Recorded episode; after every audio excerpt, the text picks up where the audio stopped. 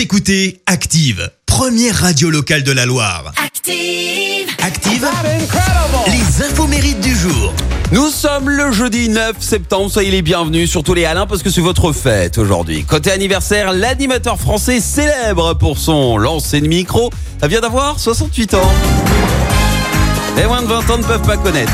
Ça les enfants, c'était une émission que les parents y regardaient. À chaque fois.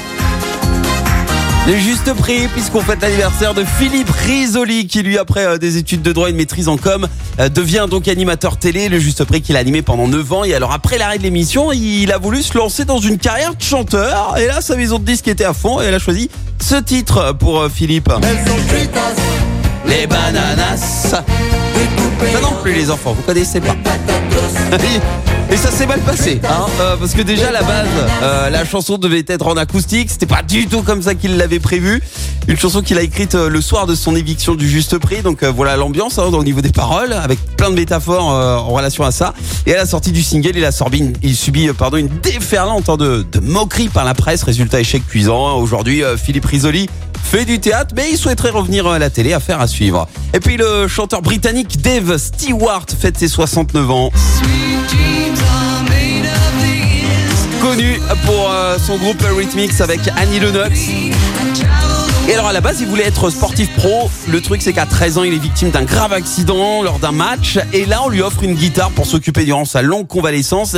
Et c'est à partir de là que tout commence. Et alors, au milieu des années 70, il fonde son premier groupe. Il part en tournée à travers toute l'Europe. Là, tout va bien. Et bim Second coup du sort, euh, Bichette, il est victime d'un grave accident de voiture.